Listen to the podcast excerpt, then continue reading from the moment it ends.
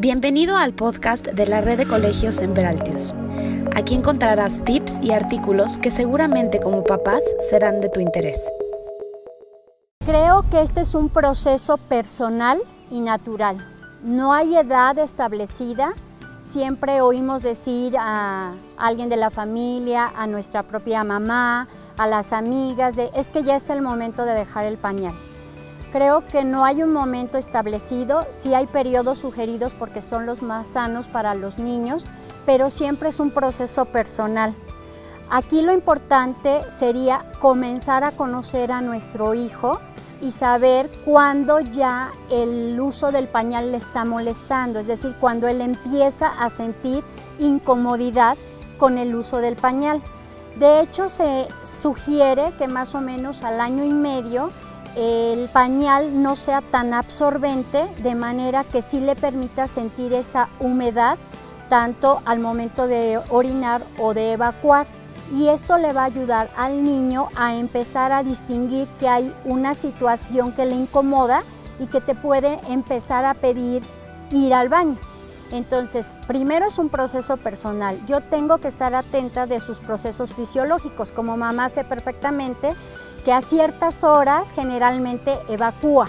Entonces, si yo veo que ya el niño me lo está pidiendo y tengo detectados esos horarios en los que él está teniendo este proceso fisiológico, sería importante que yo empiece a crear el ambiente para quitarle el pañal.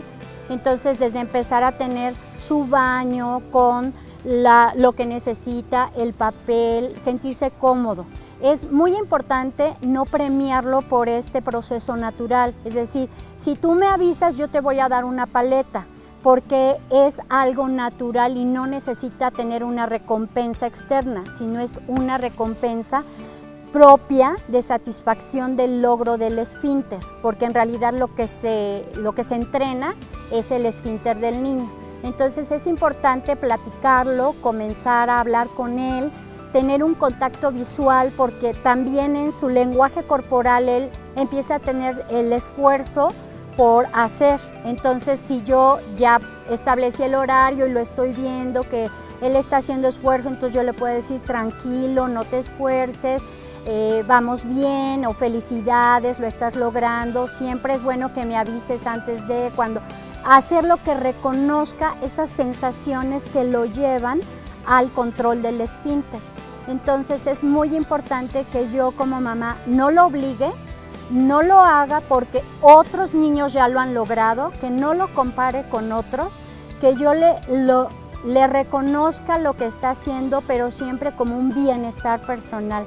Entonces es muy importante que el niño se sienta bien consigo mismo y con el proceso de dejar el pañal. Pero la clave está en que él lo pida, ¿sí? que él sienta el estímulo y la necesidad de hacerlo y entonces estas dos cuestiones me van a permitir establecer un proceso que le permita realizar el dejar el pañal de una manera más natural y con un logro personal.